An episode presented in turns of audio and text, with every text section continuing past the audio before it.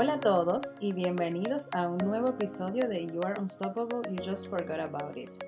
En el día de hoy vamos a hablar de nuestra experiencia como dos latinas en Europa y cómo han sido las consecuencias o los resultados de este choque cultural. Ir a vivir a otro país es de por sí un gran reto. Imagínense cómo es entonces cuando vas a vivir a un país en donde la cultura, el idioma, la forma de ser y prácticamente todo es diferente a lo que conoces, con lo que creciste, con todo. Bueno, eso nos pasó cuando vinimos a Alemania, un gran choque cultural. Europa y Latinoamérica en sí ya son bastante diferentes, pero incluso dentro de Europa, Alemania se diferencia muchísimo de los países más cálidos aquí, como por ejemplo España, Italia, Portugal. Imagínense entonces cómo será esa brecha entre Alemania y República Dominicana, que es de donde nosotras venimos originalmente. Entonces, ¿por dónde empezamos? Hola Amanda. Hola Pamela. Bueno, yo estoy bien, pero ¿qué tema este? Son tantas las cosas por, las, por donde pudiéramos empezar de este choque cultural entre estas culturas tan diferentes, valga la redundancia. Son muy diferentes, muy diferentes. Sí. Pero yo creo que, yo creo que se sobrevive si uno lo. No se sobrevive, se puede vivir feliz, porque una cosa es sobrevivir y otra cosa es vivir se puede vivir feliz si uno identifica esos puntos que son distintos y uno llega como o a un punto medio o a aceptarlos y a entender, ok, somos diferentes, o sea, ni ellos se tienen que adaptar a mí totalmente, ni yo a ellos, pero hay que entenderse de alguna forma. Claro, y, también tener empatía. O sea, así como tú dices entender, para tener entendimiento hay que tener empatía y ponerse en el lugar del otro y entender tal vez el por qué el otro actúa de una manera diferente a la que yo actúo. Y ya después que uno tiene como eso, que uno identifica las cosas, es consciente y se pone en el lugar de otro y es empático, pues yo creo que sí, que uno puede ser feliz, como tú dices, no sobrevivir, sino ser feliz y adaptarse, eso es parte de la adaptación, yo diría también. Claro, claro, hay que entender muchas cosas, no vienen porque sí, sino por razones muy específicas de cada cultura. ¿Y con qué, con qué tema tú quisieras empezar, Pamela? Eh, bueno. el choque cultural. Bueno, yo pudiera decir que empecemos con la puntualidad, que es el cliché de Alemania incluso, porque está la famosa frase que se llama la puntualidad alemana. O sea que yo creo que por ahí podemos empezar. Esa famosa puntualidad alemana existe, definitivamente. O sea que en Alemania, señores, el ser puntual, el tener una agenda, el llegar a las reuniones a la hora que hay que llegar, eso es así, o sea, 100%. Pero debo decir que la famosa puntualidad alemana en cuanto a los trenes, al menos aquí en Stuttgart, se gana un cero. O sea, señores, esos trenes viven más atrasados que puntuales, pero a defensa de los trenes, en el app te dice, como que, ah, tengo tres minutos de retraso, exactamente tres, y de verdad van a ser tres minutos. Te lo, te lo dicen, te lo dicen, o sea, por lo menos por lo menos dentro del retraso te puedes planificar. Sí, claro, o sea, eso se lo doy la ventaja, pero yo me acuerdo cuando yo llegué, que yo veía los trenes, no sé qué, y siempre tenían retraso y decía, wow, vaya puntualidad. Pero en el fondo son puntuales porque entonces te dicen cuánto es el retraso. Sí. Yo realmente eso de, de, los trenes no lo vivo tanto en Berlín, porque hay, mucho, hay muchas opciones, como que a mí me da igual. Sí, yo sé, o sea, cuando yo te voy a visitar eso, como que, ah, vamos a salir, yo, ay, ¿cuál tren vamos a coger? El que sea, o sea, salimos y vamos a la estación.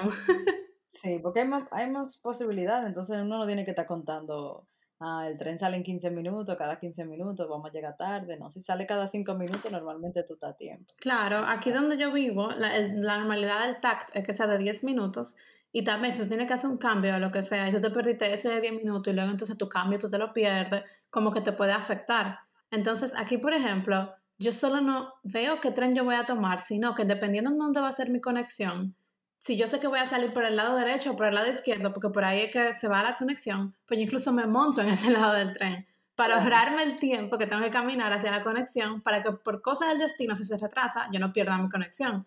O sea, ese nivel de planificación. Em, yo, por ejemplo, tomo mis trenes, pero por tratar de ser eficiente y por el mismo hecho de que, como tú dices, no es que cada cinco minutos, cada tres minutos pasan, sino cada diez. Lo cual igual no es poco, señora, porque si yo lo comparo con mi país, que ni siquiera, o sea, existe el transporte público, pero yo no lo tomaba, pues yo diría que aquí yo tengo miles de oportunidades, pero me tengo que planificar todavía. ¿Y tú? O sea, ¿qué tú dirías de la puntualidad? ¿Cómo a ti te ha afectado y cómo te ha chocado? Claro. Eh, bueno, yo realmente, yo he tenido que aprender eso de la puntualidad a la mala. yo no he sido la persona más impuntual, realmente. O sea, yo nunca he sido súper impuntual, pero en culturas como la nuestra, obviamente uno se ve hasta forzado a ser impuntual, porque si uno es puntual, uno va a esperar demasiado al otro. O sea, es así. Eh, pero yo recuerdo una historia muy funny, que ahora es funny, eh, da risa, eh, que un día mi novio me dijo, vamos a ir a tal sitio y quieres ir. Y yo, así ah, vamos, no hay problema. Pero fue un plan tan espontáneo y como que surgió en el momento. Él creo que me dijo la hora, pero yo no me lo tomé tan en serio. Como que yo dije, eso fue un plan espontáneo, no es ni una ida a un teatro, ni a un sitio que tiene una hora específica, sino que era algo como ir a caminar o ir a un parque, algo así, que no tenía como una hora de llegada. en, mi, en mi mente, eso no tenía importancia a la hora que a la que fuéramos, porque era un plan espontáneo, o sea, era algo del momento. Pero resulta que yo lo puse a esperar tanto que ese muchacho tenía, un, tenía una cara y yo, ¿qué es lo que te pasa? ¿Por qué tú estás así? No, tú me pusiste a esperar, yo esperé mucho. Y yo, pero es que nadie no está esperando. ¿Qué no está esperando? Nadie no está esperando. pues les cuento que desde ese momento, tanto yo aprendí que si es a una hora, yo o debo decirle al otro, mira, dame media hora más, o dame una hora más, o necesito más tiempo, no nos podemos ir ahora mismo. O, eh, y él también aprendió a simplemente no, no, no, no estresarse con eso. O sea, si vamos a salir a un sitio, no sé qué, y que, o sea, y hay una hora específica, obviamente me lo dice, pero también, como él sabe que es algo importante para él, él se sienta, me espera, tranquilo, y hasta que yo no estoy lista, él no empieza a arreglarse, porque él sabe que él como que más rápido para, tú sabes, como para salir y eso.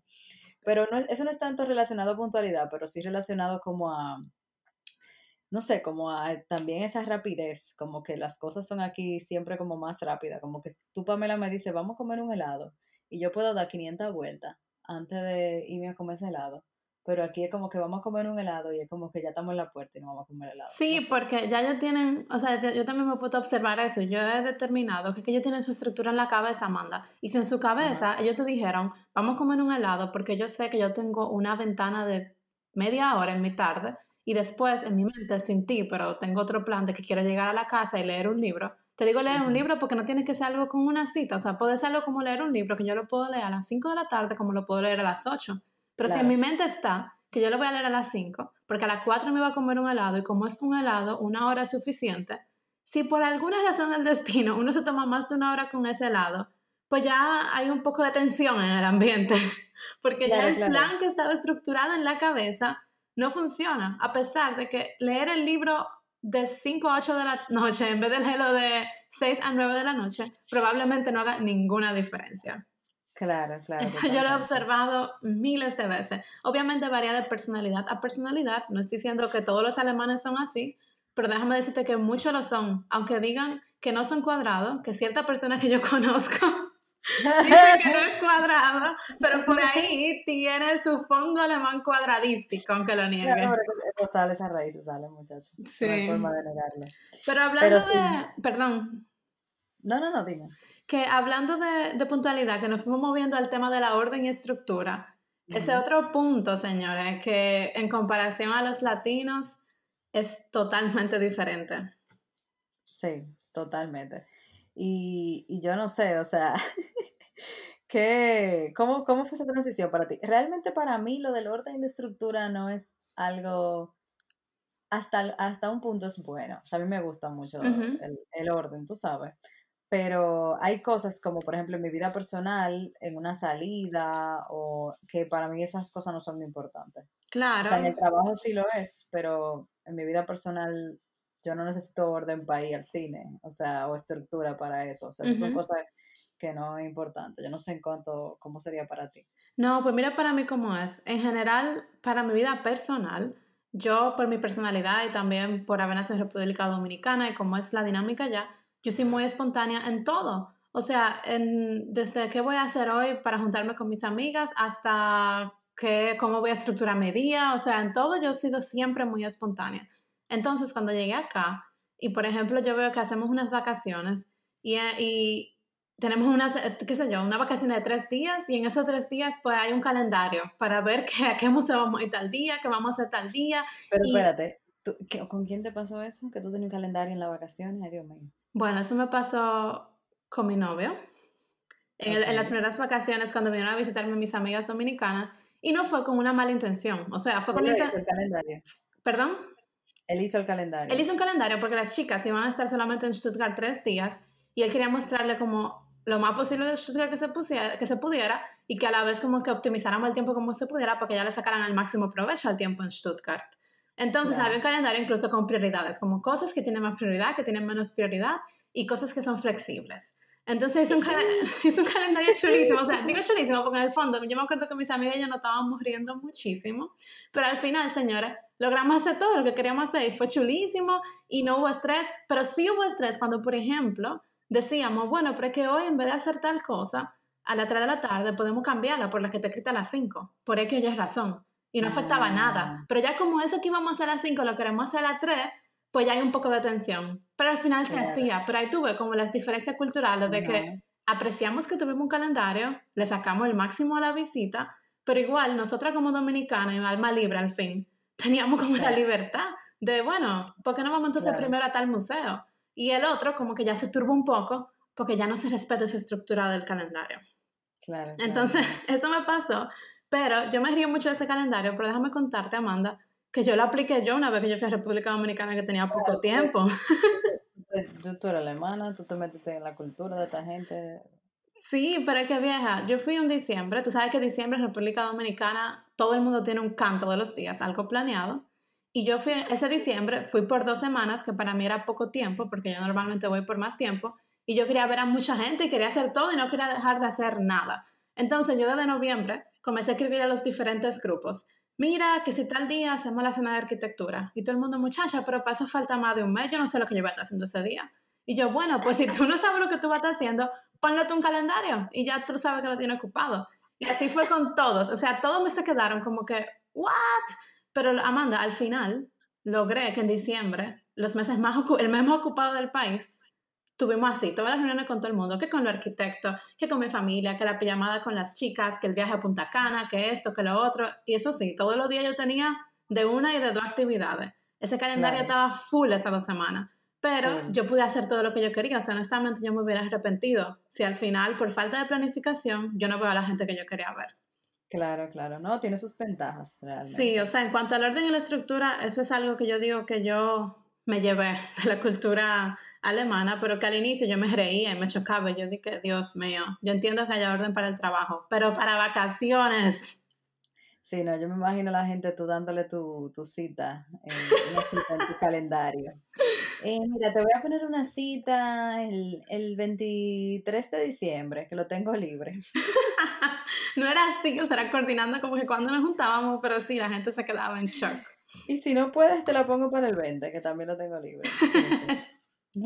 ¿A qué hora? Bueno, a las 3 y 15. Sí, porque esa es otra, es así con, especificaciones. Esas citas pueden ser 3 y 15, 3 y 55. Bueno, ya saben. Sí. Pero sí, yo debo decir que mi experiencia, no he vivido lo de los calendarios como tú, con, con mi querido aquí, no lo he vivido. En ese sentido, él lo hace más demente. Bueno, el otro día hicimos un tour nosotros aquí, ¿tuviste qué chulo? Claro, pero recuerdo a Amanda, fue, fue, chulísimo. Él no tiene un calendario impreso, pero él tiene el calendario en su cabeza. En su yo, cabeza. yo me acuerdo cuando tú querías caminar por otra calle y él como que, ¿para dónde tú vas?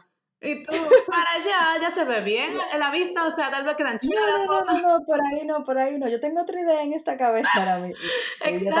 No, perdón, excúsame. O sea, eh. e, es un buen ejemplo, Amanda, porque él no lo tenía impreso, pero él tenía su estructura en su cabeza y cuando intentamos eh. cambiársela, el muchacho gritó, ¿eh? Sí, gritó. Es un muy buen ejemplo, sí, qué risa. Pero ya estábamos haciendo fotos para poner a la gente en contexto, fotos en Berlín. Exacto, pero en su defensa, lo que vamos, si no hubiéramos tenido ese orden vieja, en vez de haber tirado 500 fotos en dos horas, hubiéramos tirado 100 en cinco horas y tal vez la mitad de los sitios que fuimos. Sí, fue muy chulo. O sea, debemos decir que esa estructura en esa cabeza funcionó para que cumpliéramos con lo que queríamos hacer. Chulísimo, y sin terminar muerta y cansada ni nada. Y sin terminar cansado, o sea, fue cero estrés, súper bien, de verdad. Sí. Pero bueno. Eh, pero sí, realmente, como te digo, a mí me gusta mucho el, orden y la estructura en la parte laboral. Eh, me he vuelto un poco más freak con eso. También entiendo que ayuda como no solamente a organizarte, sino también a como mostrar que tú también sabes lo que estás haciendo en el tiempo que lo estás haciendo, que eso es muy importante. O sea, si tú demuestras que tú eres organizado, que tú eh, tienes una idea de cuáles son los tiempos en donde se deben de cumplir los objetivos, eso es algo que le da muy buena, eh, tú sabes, muy buena impresión. Eh, impresión. Y eso es muy importante en la parte laboral, obviamente, claro. más como extranjera. O sea, imagínense una persona súper desorganizada, ellos que son muy organizados, no va a ser algo bueno. O sea, ahí no va a haber una, no, va a, encajar, básicamente. Sí, es cierto. Sí. Entonces, eh, hablemos, ay, ay, ay, el tema del espacio personal. Cuéntame un ching, ¿cómo ha sido tu... Espacio personal. ¿Qué es eso, Amanda? yo de verdad no sabía lo que era eso antes de venir a Europa, honestamente. O sea, yo sabía lo que era el concepto, porque no somos ignorantes, pero yo no lo, no lo definía tan bien. No, señora. honestamente. O sea, después de yo vivir aquí, fue que yo me di cuenta que en República Dominicana, o me atrevo a decir, en Latinoamérica, tenemos cero concepto de espacio personal. Y si no queremos generalizar, pues yo digo que yo, Pamela Burnigal, tenía cero concepto de espacio personal. Y te cuento que no solo en lo físico, sino también en cuanto a la interacción social de las personas. O sea, por ejemplo, si nosotros hablamos del concepto de espacio personal físico, en el tren, en un ascensor y en los sitios así públicos, como que primero la gente no se te va a estar pegando. Aunque sea que, o sea, obviamente, si un tren está súper full, hay que pegarse, se te pegan. Pero señores, a veces a mí me tocan en el tren porque está full. Y cuando digo me tocan, es como que la pierna toca mi pierna de otra persona y me piden disculpa. Como que, en Schuldigung. Y yo, no, nix pasir, no pasó nada, porque se nota que el tren está full. Pero para que ustedes vean lo importante, que a ti no te pueden poner la mano arriba. Y no en una, y no una parte, claro, y no en una parte especial de tu cuerpo, sino en la pierna, en el brazo, donde sea. entonces a veces uno asume en República Dominicana que si alguien te roza o lo que sea, que eso es normal. Pero aunque sea sin querer, no es normal aquí. O sea, te piden disculpas por eso. Y en, y en cuanto al concepto de interacción personal, Igual, señores, o sea, aquí en los espacios públicos igual nos alza la voz hasta cierto nivel. Nosotros somos tan bullosos los latinoamericanos. o sea, es increíble. Pero allá como que, incluso caminando en la calle, Amanda, como que tú notas que la gente, o por lo menos en Berlín yo creo que no tanto así, pero aquí en Stuttgart, eh, tú no ves a la gente así voceando, aunque tenga emocionada ni nada, pero yo creo que por ese respeto como al espacio del otro, porque aunque tú tengas un espacio público, eh, es un espacio que tú compartes con el resto. Claro, pero yo creo que eso no aplica mucho en Berlín. No, no, ahora que yo sé a Berlín, lo recordé, me fijé y no. Pero... Esto es la excepción de Alemania. Exacto. Si tú no quieres algo tan alemán, venga. Te vayas a Berlín porque hay un poco más de libertad, por así decirlo. Sí, sí, hay muchas libertades en ese sentido. A nadie le importa mucho lo que tú hagas en la calle. Sí. Y eso en cierto sentido me gusta. No, eso está chulísimo, o sea. Realmente, o sea, es un poco más free. Tú no sientes como tanto esa presión de, ay, eh, por ejemplo, acuérdate, en Stuttgart, creo que si no me equivoco en el tren, y perdón que me salga del tema, pero ya me llegó a la mente, eh, creo que he visto que no se puede hablar por teléfono, como que no se puede hablar y. Está, y está escrito, o sea, está escrito en los dibujitos de la cosa que están prohibidas. Sí, no se puede hablar por teléfono, hay unos dibujitos de que no puedes subir los pies en los asientos y no sé qué. Y ahora mismo me acuerdo, una vez que fui a visitarte, de hecho, que yo estaba en el aeropuerto y yo tenía el pie, como tú sabes, cuando tú doblas el pie debajo de, tu... Como cuando pones los pies debajo, debajo de ti. Sí, que, no, era que tú los tenías en el asiento del frente, sino como abajo de tu nalga. Eh. Ajá, eh, sí. Entonces tú pones los pies así doblados, pero mi, mi pie se salía de la silla, o sea que yo no estaba ensuciando la silla. Y yo recuerdo una señora que me estaba observando fijamente durante un largo tiempo. Y después fue que yo como que uní los puntos. Yo dije, ella tiene que estar molesta porque yo tengo los pies así. Y no me sorprende porque ha pasado ya que he visto gente que se ha quejado con otros, ah, baja los pies de ahí. Eh, claro. sabes, cuidan también lo que es de todos, el, que, no se ensucie el, que no se el sillón. El otro día estaba mm, comiendo con unos amigos en una terraza, bueno, con unos colegas, en una terraza de, de, bueno, el sitio donde fuimos, eh, el mall, súper bien, que se había Ah, hecho ujú, eh, arriba, no te llevé ahí, pero hay una terraza, y el chico estaba sentado como en el espaldar, pero un sillón macizo, o sea, no era nada fino ni nada, de- o sea, un sillón macizo como de ujú, piedra, o sea, que cualquiera pensaría en su mente, eso no se va a dañar si se sienta ahí. ujú. Él estaba sentado en el espaldar y tenía los pies en donde, donde realmente se debería de sentar. Y pasó un señor y le dijo, mira, eh, siéntate bien, lo corrigió, o sea, le dijo, bájate de ahí, o sea, como que, ¿por qué tú te sientas así? Pero No bien recuerdo hecho. bien, no recuerdo bien las palabras, como le dijo, pero nada, chicos, se bajó y se sentó y dijo, no, yo hago lo que me dicen, ni modo, porque ya, ajá. Honestamente, en mi opinión, él no estaba haciendo nada muy grave, porque él no estaba ni dañando eso, eso, eso de verdad no era un material que se iba a dañar porque él se sentara así. Honestamente, para mí fue un poco de exageración, Sí, pero por él no ejemplo, si yo me acostumbro a sentarme con los pies arriba en cualquier sitio público, en algún momento me puede tocar que en el tren sea un material de polsta, o sea, como de tela, que sí se puede ensuciar, pero como yo acostumbro a sentarme como me dé mi gana en cualquier sitio público, pues claro, lo no voy a hacer ahí también. Entonces, claro, entonces para mí ese concepto de cuidar lo, lo general sí es importante. Y se nota de ciudad en ciudad la diferencia de qué tan estricta la gente hay, porque ya se me ha hablado sí, de esto, de mirar la limpieza en Berlín y mirar la limpieza aquí. O sea, eso no es un tema que hay que mencionarlo mucho. claro, claro, totalmente. Pero sí. Pero sí, pero el tema, ya hablando del espacio personal, que nos salimos un poco, Eh, sí, para mí tampoco eso no era un tema muy que yo tendría, tenía muy presente en mi vida, sobre todo en el tema de la pareja, lo he vivido y de hecho es algo que es muy bueno aprender de eso. ¿Cuáles son los tiempos de pareja? Eh, ¿cuáles son los tiempos para los amigos? ¿Cuáles son los tiempos para mí misma? Sí. Y otra cosa muy importante y es a decir, a saber decir que no. Wow, En, Lat- en sí. Latinoamérica tú le dices que sí casi a todo el mundo y casi a todo. O sea, es muy difícil que tú le digas que no a alguien. Tú sabes, como que si alguien que tú de verdad quiere, que tú de verdad aprecias, tú sientes como que tú siempre le tienes que decir que sí. Claro, pero Pero también no, existe decir que no y no con y decir que no desde el amor. O sea, claro, claro, exacto. Y, y el decir que no es una manera también de delimitar tu espacio y tus propias convicciones y lo que tú quieras hacer y sí, cómo tú te sientes y todo eso. Entonces, por eso menciono lo del decir que no. súper. Eh, mm, sí, o sea, yo he experimentado eso, eh, que la gente suele ser un poco más eh, cortante con eso, pero en el buen sentido. Sí. Sí, y en cuanto al espacio personal no físico, sino como de interacciones, por ejemplo, si aquí no te saluda la gente, ¿tú te ofendes o tú dices, bueno, eso es por el espacio personal o cómo es? O sea, ¿cómo tú ves eso? Yo me ofendí al principio, Cuéntame un honestamente. chin. Bueno, mira, mi primera experiencia con eso fue en Londres y fue en mi universidad. Yo llegaba y yo decía buenos días, buenos días. Yo veía como que los compañeros se quedaban como que no era con ellos. Y yo, ah, pero yo no dormí con esta gente, ¿y por qué ellos no dicen hola? O sea, no entiendo. Y no era por mal, no era porque yo le caía mal, no era porque me querían ignorar, ni mucho menos. Era como que en la mañana, yo no sé, como que eso no era normal para ellos. Entonces, fue tan así que yo lo dije tanto que al final ya la gente terminaba respondiéndome porque no había de otra. Por eso mismo, porque no había de otra. Claro, o sea, ya se acostumbraron.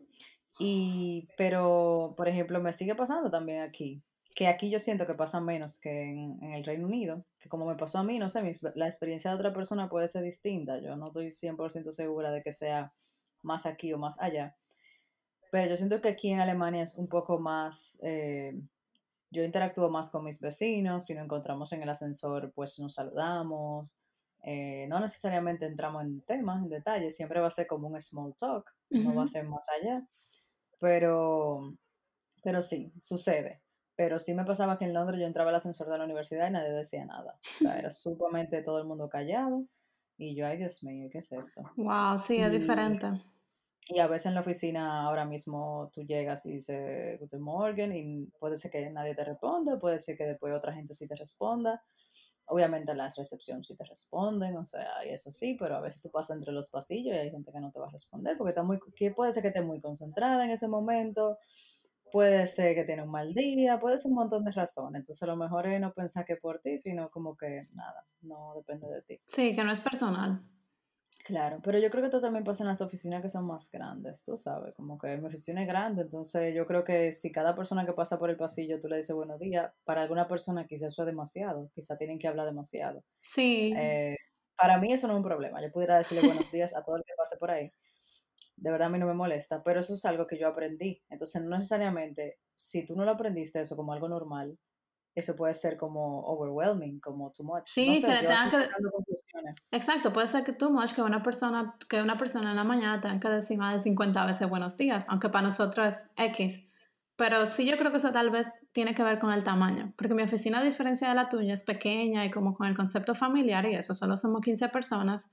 Y yo incluso que me siento adelante, porque lo que se sientan al final eh, no le pasa necesariamente, pero yo que me siento adelante, yo le digo buenos días a todo el mundo y todo el mundo me dice buenos días a mí. Pero también mi jefe, que se sienta full atrás, ya tienen como una oficina diferente, ellos en una reunión nos dijeron al inicio hace mucho que querían que todas las personas que llegaran le dijeran buenos días a todo el mundo y a ellos. Porque a veces, como ellos están ahí atrás, no se enteran quién está en la oficina, quién no está, luego llama a alguien, nadie sabe. Y como que ellos decían que no era tan cool que tuviéramos en la oficina, ni siquiera somos tanto y que tú no supieras quién está y quién no está. Entonces, específicamente para nuestra oficina, como que se motivaba esa cultura de uno decir hola y decir adiós cuando se iba, simplemente para que tú supieras cuándo tú te ibas, porque no es que yo controlan cuánto era tu trabajaste ni si llegaste tarde o temprano, sino para saber quién queda en la oficina y quién no. Y de paso no dice hola. Pero eso tú no lo puedes aplicar. Imagínate una oficina de 100 personas que tú no tengas aquí a cada cubículo. Hola, llegué yo, va y me voy. O sea. Claro, es posible. No. Sí, entonces eso pasa también en ese tipo de ambientes. Pero yo entiendo que aquí es un poco más, es mejor. O sea, como que... Que en UK te dicen. Sí, sí, que en, Londres. Pero bueno, em, esa fue mi experiencia y puede ser que otra persona en Londres haya tenido otra totalmente diferente. Claro. Y, bueno, sí, eso. Bueno, otro punto entonces. El cuadradismo. Y la falta de flexibilidad. Repito, yo creo que eso también va muy agregado a la personalidad, pero quitando la personalidad, el estilo alemán es un poco cuadrado y poco flexible en ciertas cosas. Aunque lo nieguen. Y aunque se potencialice con ciertas personalidades y, si, y se minimice con otras. También hay muchas reglas aquí, entonces eso también, eh, yo diría que fomenta eso. Claro. hay, muchas, hay muchas cosas que tienen que ser de una manera específica, entonces cuando las cosas están tan reguladas también como que la mente de la gente se vuelve un poquito así. Ajá, la, la cabeza de la gente todo tiene que tener una regulación. Y Amanda, para eso yo tengo el ejemplo perfecto. bueno, no el, no el ejemplo perfecto, sino el ejemplo perfecto exagerado. Señoras, yo cometí el error de mudarme en, la, en el mismo edificio que la dueña de mi apartamento, o sea, la que me lo renta. Y esa señora que me lo renta no es nada más y nada menos una señora de más de 80 años que pasó por la guerra, que es ultra schwäbisch. Schwäbisch son las personas de la región donde yo vivo, que es una región súper cuadrada, súper organizada, súper ahorrativa y para optimizar todo. Pues señores, o sea, yo no le puedo explicar todas las cosas que esa señora me corrige y me enseña de cómo yo vivo bien y cómo hago las cosas bien y cómo las hago mal.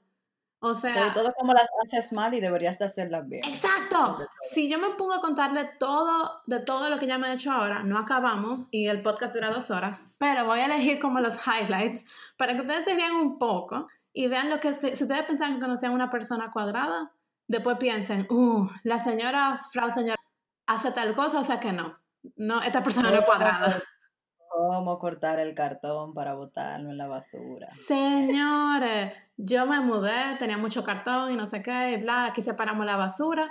Y yo cogí mis cartones, los doblé, o sea, no fue que yo lo dejé entero, y lo fui a llevar al container del cartón. Voy a trabajar, y cuando llego del trabajo, encuentro todos los cartones sacados del container y frente a mi puerta. Y un letrerito que dice, Frau Burnigal, suba a mi apartamento. Y yo, ¿y qué quiere esta loca ahora? Pues cuando yo voy, que no, que los cartones estaban muy grandes. Yo sí, eh, Frau, no voy a decir su nombre por el data shows, pero sí, Frau, bla, bla. Yo corté los, yo doblé los cartones y todavía caben cosas ahí. O sea, no fue que yo hice algo mal. Sí, está mal, porque usted necesita un cutter mesa, una, una cuchilla, que se la voy a regalar, mire, me regaló una cuchilla, y tiene que cortarlos en pequeños cuadritos de 5 centímetros por lo menos, porque así se optimiza el centímetros te dio, Dios mío. Porque así se optimiza el espacio de lo que cabe en el container. Y yo, ay, Dios mío. Y yo, señor, y yo le explico, pero señora, si yo lo doblo, e igual cabe de 5 centímetros, lo que sea, y cabe bien, ¿cuál es el problema? No, hay que cortarlo. Y si no tienes cutter mesa, mira, te los regalo. Y me regaló el cutter mesa y nada, tengo que cortar mi cartón. ¿Y tú lo cortas, Pamela? Claro que no, o sea, por lo menos no de 5 centímetros. Yo ahora en vez de doblarlo, lo corto, o sea, cada vez que vaya a ver un doblez, pues en vez de ver un doblez yo lo corto, pero no que llegue a los 5 centímetros, pero ella no ha vuelto a sacarme el cartón porque tampoco somos locos. O sea... Bueno, ella un poco, un poquito, un poquito, un poquito. Ella ya a nivel de locura. Pero sí, ¿qué, ¿qué, otra cosa, Amanda? O sea, el otro día estaba... Yo, yo, me las sé todas las historias, yo puedo decirlas si tú quieres. El otro día yo estaba limpiando mi escalera, porque aquí hay que limpiar la escalera una vez a la semana. Tú ves algo que no pasa en Berlín. No, pero por, e por eso aquí estamos más limpios que en Berlín. Prosigamos. pero sí. Pamela, pero siendo objetiva, eso no es necesario para vivir limpio, porque en República Dominicana no se hace eso. Vieja, no, y tú puedes pagar por el care coge, o sea, ella porque no quiere pagar. Pero fuera de relajo, ¿te acuerdas la semana pasada que fuimos, había unos cartones regados en tu lobby, no sé qué, y unos juegos de unos muchachos, eso no se ve aquí, o sea, porque a la gente no se le ocurre hacer esto.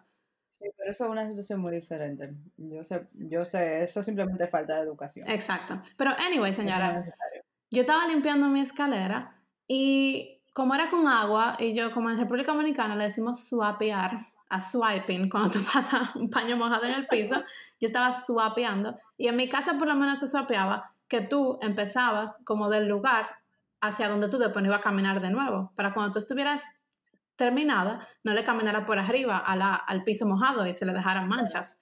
Pues entonces, como yo vivo arriba, yo, yo empecé a sopear de abajo para arriba, para cuando yo termine yo entro a mi casa. Pues ella, como siempre me espía cuando yo estoy haciendo mi trabajo, ella bajó y me dijo, Frau Burnigal, pero usted está limpiando eso mal. Primero yo tenía no suficiente agua en el container, o sea, tenía muy poca... le cuenta los litros de agua también. Exacto, tenía muy poca agua en el container. Seguro... Tiene una medida, no tiene una medida, Frau.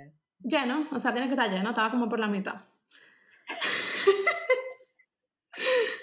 Segundo, yo lo estaba haciendo de abajo para arriba y eso está súper mal porque se swapea de arriba para abajo. Y tercero, yo solo estaba swapeando, pero yo primero tengo que darle con un cepillo al piso para que se brille y luego que yo le dé con el cepillo, pues es que tengo que hacer el swapeado. Y si así no se hace, pues está mal hecho. Y eso es otro ejemplo, señores, de mil ejemplos más que no lo voy a dar porque ya me estoy alterando y siento que me, me está calentando el cuerpo. Se me está calentando el cuerpo. Pero ese es un ejemplo, señora, del cuadraísmo. De lo cual. puedo decirlo, es otro ejemplo, yo me acuerdo. Bueno, da ahí para el ejemplo, porque yo no quiero hablar de eso. ah, pero uno bueno cuando yo fui, yo sin querer cerré la puerta muy duro. Ay, Dios mío.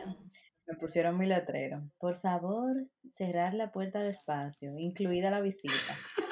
El, letrero está ahí todavía. Lo dejo por si acaso yo vuelvo. Señores, seis meses después y ese letrero sigue ahí. Es más, vamos a subir una foto en la semana para que ustedes vean el ejemplo del cuadraísmo.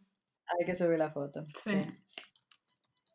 Bueno, pero ese es uno de los, de los muchos eh, ejemplos de cosas así que ha pasado. A mí, me pasó, a mí no me pasan tantas cosas así aquí, honestamente. Eh, mi caso es muy diferente. Sí. Pero me ha pasado cosas. Eh, Ay, sí. Yo tenía, que devolver un cuadro. Yo aquí en la casa hacemos algo muy chulo y muy espontáneo que es rentar el arte. O sea, rentamos los cuadros de la casa en la biblioteca. Porque tenemos una biblioteca súper cerca de la casa y rentamos los cuadros de artistas eh, de Berlín. Y nada, eso es una práctica que nos gusta y cuando tocaba devolverlo, la caja donde vendía el cuadro estaba en el keller, en el, en el basement, sótano, en el sótano, y no tenía, yo no tenía llave del sótano y no podíamos acceder. Entonces yo dije, bueno, para llevar el cuadro tarde, yo prefiero llevar el cuadro para que la persona que lo necesite lo pueda usar y hago algo en la biblioteca para llevar la caja cuando pueda entrar al sótano. Pues yo cargué con mi cuadro pesado, lo llevé para, tú sabes, para llevarlo a tiempo. Y cuando estaba allá me dijeron, no, eh, eso tiene que traerlo junto con su caja, eso no se permite así, no es posible, no sé qué. Y yo, pero yo te estoy trayendo el cuadro, que en mi mente es lo más importante que la caja. O sea, si, si la caja es algo importante, yo te pago la caja, pero es que no puedo traer la caja hoy. Y oye, no se pudo, al final yo tuve que llevarme el cuadro, cargar con el cuadro de nuevo para mi casa hasta que yo tuviera mi caja.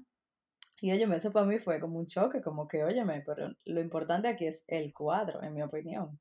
Pero para que tú veas cómo eso, eh, en su mente no. Eso era como, no, it belongs together, o sea, viene junto. Vieja, porque esa es la regla, yo no entiendo el concepto de se puede hacer una excepción en la regla. No.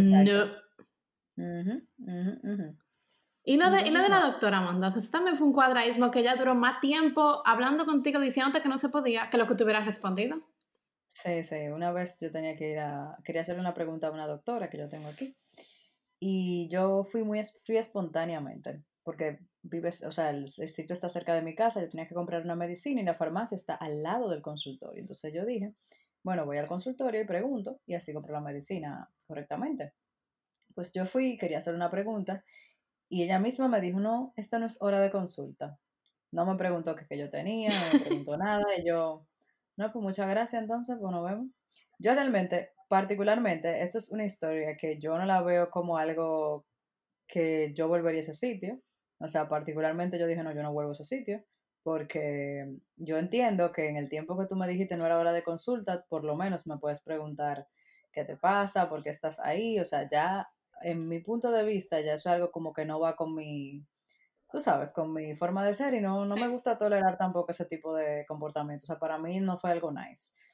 Entonces, ya lo de la biblioteca puede ser un tema de que, bueno, esas son las reglas, ese es su trabajo y no sé qué, y bueno, yo no quería meterse en rojo con alguien y eso yo quizá lo puedo entender un poco más. Pero ese otro tema para mí fue algo como un poco not nice, no sé. Sí, es un choque, vieja. Sí, totalmente. Sí. Pamela, ¿y cómo, dime del trabajo, cómo es un día normal para ti?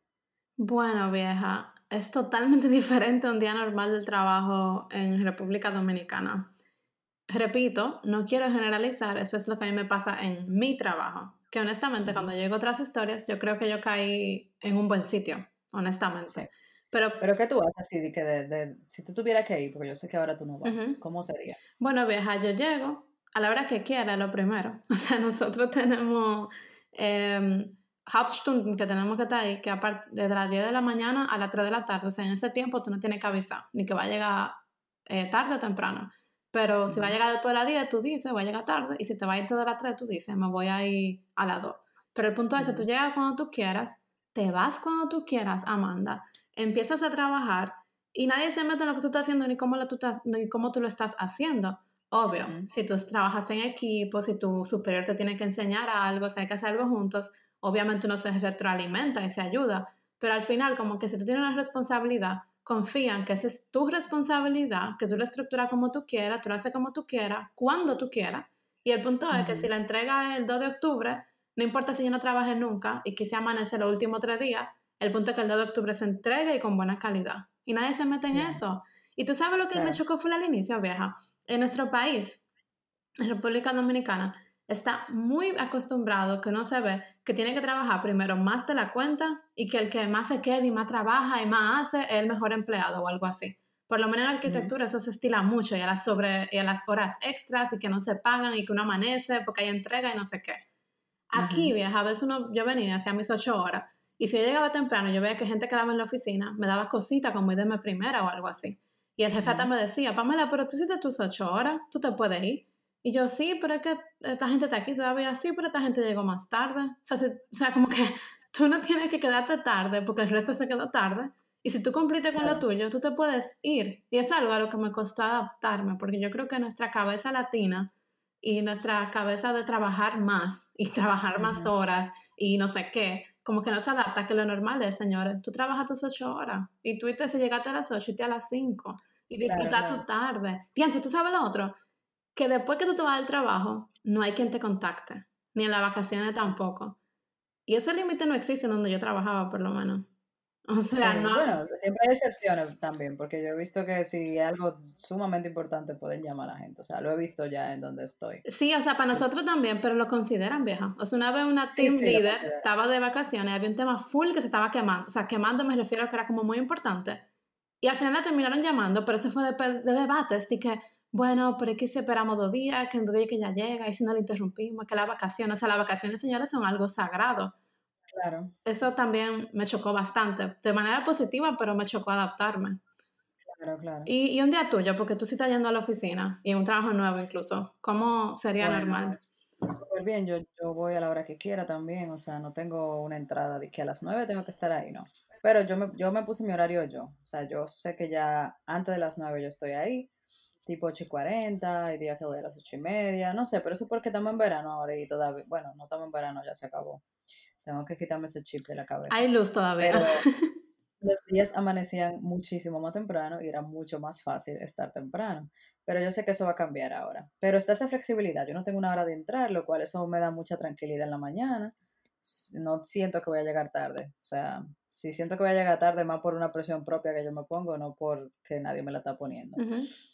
Bueno, entonces eh, luego yo llego a la oficina, me tomo mi cafecito tranquila, me adapto, o sea, me gusta siempre llegar un poco temprano para tener ese tiempo a solas, como no tener a nadie alrededor de mí. Y nada, tener mi tiempo de trabajo, mi pausa de media hora o una hora, normalmente la tomo 40 minutos mínimo. Eh, me gusta ese tiempo de poder salir, ir a caminar un poco y ya luego hacer mis horas de trabajo y como tú dices, o sea, yo, nadie te obliga a hacer eso, esas horas hasta que está la última persona ahí, pero como uno viene de esa mentalidad que uno se siente que si se va antes, no es, está como haciendo algo malo. A mí también me pasa y me, me, pasa ahora realmente. ¿Te eh, pasó cuando yo te fui a visitar incluso? Yo como que Amanda, pero ve temprano, escápate, no sé qué, y tú vieja, es que, es que quiero que me vean que estoy aquí. No, no es eso, es que es, que es algo raro porque, no sé, como y yo no sé, yo no te sé explicar, es como algo extraño. Y más cuando tú eres nuevo. Yo creo que eso yo lo voy a soltar ya. Sí, pero eso viene, eso viene con lo del choque cultural expresamente. O sea, porque aquí de verdad no lo van a ver mal, vieja. Que si tú tienes tus horas y te vas, o sea, un día tú haces seis horas, porque al otro día tú vas a hacer diez, pues no importa. Y, y nada, y algo que me pone muy contenta también del ambiente laboral son las vacaciones aquí. De hecho, algo que me llamó mucho la atención y que yo diría que fue un choque cultural fue que al entrar en mi oficina me dijeron que tenía que tomar todos mis días de vacaciones. y yo, ¿what? ¿Cómo así? Sí, las vacaciones ya que te corresponden de este año. Pero eso fue el mes de yo empezar, o sea que yo no esperaba eso. Normalmente cuando tú eres nuevo en un trabajo nadie te habla de vacaciones. Bueno, en RD, yo no sé si es por ley, pero en los sitios que yo he trabajado y que mis amigas han trabajado, Tú no puedes tomar vacaciones, tú no tienes derecho a tomar vacaciones hasta que tú trabajas por un año. O sea, a partir del primer año es que tú puedes empezar a tomar tus 14 días de vacaciones. Sí, y solamente son 14. Imagínense, yo tengo eh, tres meses trabajando ya en ese sitio y ya yo he tomado dos días y en dos semanas voy a tomar una semana y en par de en dos meses voy a tomar dos semanas más. ¿no? Sí, es que son 30 días al mínimo. Bueno, no, este, este año son 15 este año son 15, o sea que, pero se sienten más por todas las vacaciones de Navidad. Sí, pero 15 en proporción porque tú trabajaste la mitad del tiempo, o sea, si tú trabajas un año, tú tienes 30 días de vacaciones. Claro, este año solamente me tocan 15 porque yo solamente voy a tener 6 meses en ese sitio a fin de año, pero normalmente son 30 días, más otras, eh, a veces hay otros casos en donde te dan días extras, los Bildungsurlaub, que son vacaciones para hacer cosas de aprendizaje y así sucesivamente. Ya para wrapping up y resumir lo que le queremos dejar a ustedes en el día de hoy, yo diría que señores es que hay que coger y hay que dejar. Uno está en un país nuevo, en un país diferente, no diciéndole que nosotros tenemos que convertirnos en alemanes en caso de que estemos en Alemania, porque nunca lo seremos. No, nunca lo seremos y tampoco lo queremos ser. O sea, esa no es una meta. Pero tampoco podemos vivir tratando de todo el tiempo estar nadando contra la corriente porque esas personas que siempre se van a encontrar todo lo diferente malo y que siempre le van a buscar la quinta pata al gato, pues al final no van a ser felices. Entonces, tampoco eso es lo que queremos si tú quieres tener una buena experiencia en el extranjero. Entonces, Señor, no tiene que aprender a vivir con lo que no se puede cambiar, porque eso es así, pero también tratar de tener empatía para entender eso que vemos diferente de la cultura a como es en nuestra cultura, porque a veces vemos algo que es tan ilógico pero si nosotros tenemos esa empatía y vemos, entendemos cómo eso es, yo creo que uno puede asumir y ver esas cosas de una forma diferente. Y sobre la, exacto. Y sobre las cosas que tenemos control, pues la cambiamos y, y, o sea, lo, adaptamos como para nosotros nos funciona mejor y nos acomode. Y también, señores, estar abierto al cambio, porque lo diferente no quiere decir que sea malo. Uno coge lo bueno y lo aplica a su vida y lo malo uno lo deja y lo ignora. Pero yo pienso que cada uno puede sacar lo mejor de una cultura y aplicarlo para ser una mejor versión de ustedes mismos.